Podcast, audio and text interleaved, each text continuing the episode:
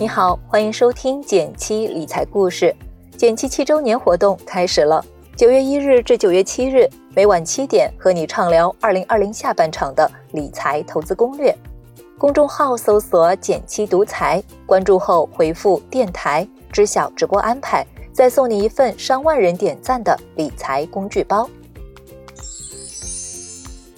最近有朋友说，他年初买了只消费类的基金。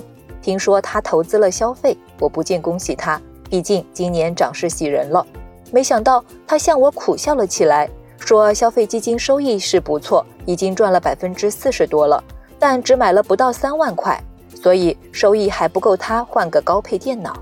但这还不是重点，今年他还听某个科技细分领域的专业友人私下分享了一些逻辑，由此入了某只股票。我想这位朋友的专业能力是没问题的。一下就买了十万，结果没涨两天，掉头就跌了快百分之二十，受不了就给卖了。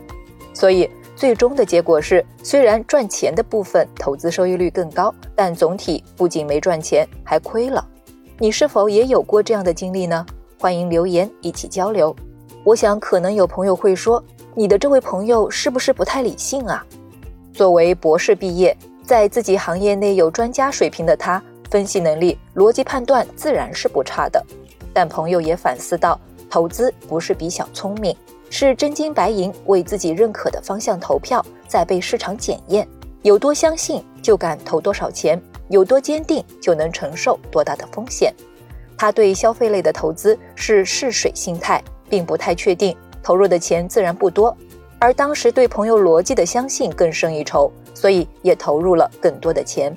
但也仅限于朋友的分析，他对这只科技股的认知不够深，加上科技股波动非常大，最终他也拿不住。拿后视镜回看，这只科技股今年表现并不差，早已涨回了朋友的买点。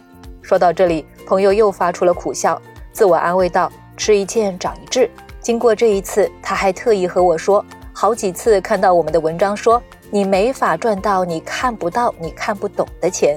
这一次算是有了真切的体悟，提个醒哦，九月三日晚上七点，我们有一场基金投资的主题直播，想和你聊聊今年最热门的三类基金是不是真的值得买。如果你感兴趣，关注公众号“减七独裁，回复“电台”就能看直播了，还可以与讲师直接交流哦。其实我也挺感谢这位朋友愿意如此坦诚地和我分享这一段弯路，但仔细一想。我又不觉得这是一段失败的投资，因为越来越有钱的财务状态也并不是资产量直线上升。某种程度上来说，资产量持续增加的秘诀在于三点：第一，是在充分认识到风险的基础上，从而保证自己不会破产出局，这一点我们靠学习认知的改变；第二，更早投入，敢于行动，从而保证自己的单次回报更大。这一点我们靠实践执行。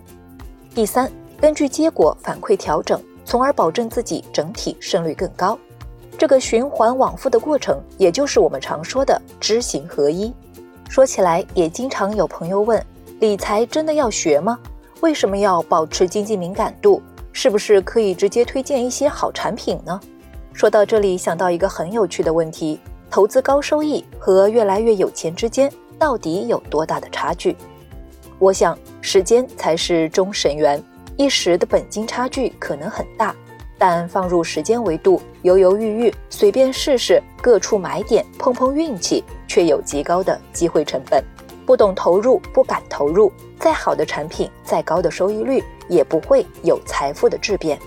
所以，长期来看，越来越有钱，持续的资产量，才是更值得追求的结果。而更高的收益率更像是水到渠成的结果。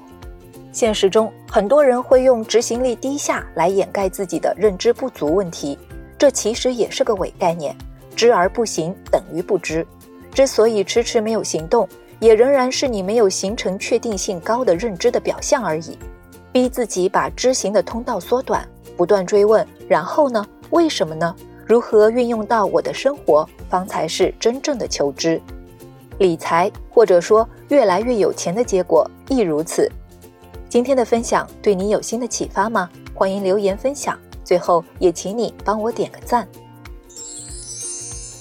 好了，今天就到这里了。最后再提醒一下，微信搜索并关注“减七独裁，记得回复“电台”，你真的会变有钱哦。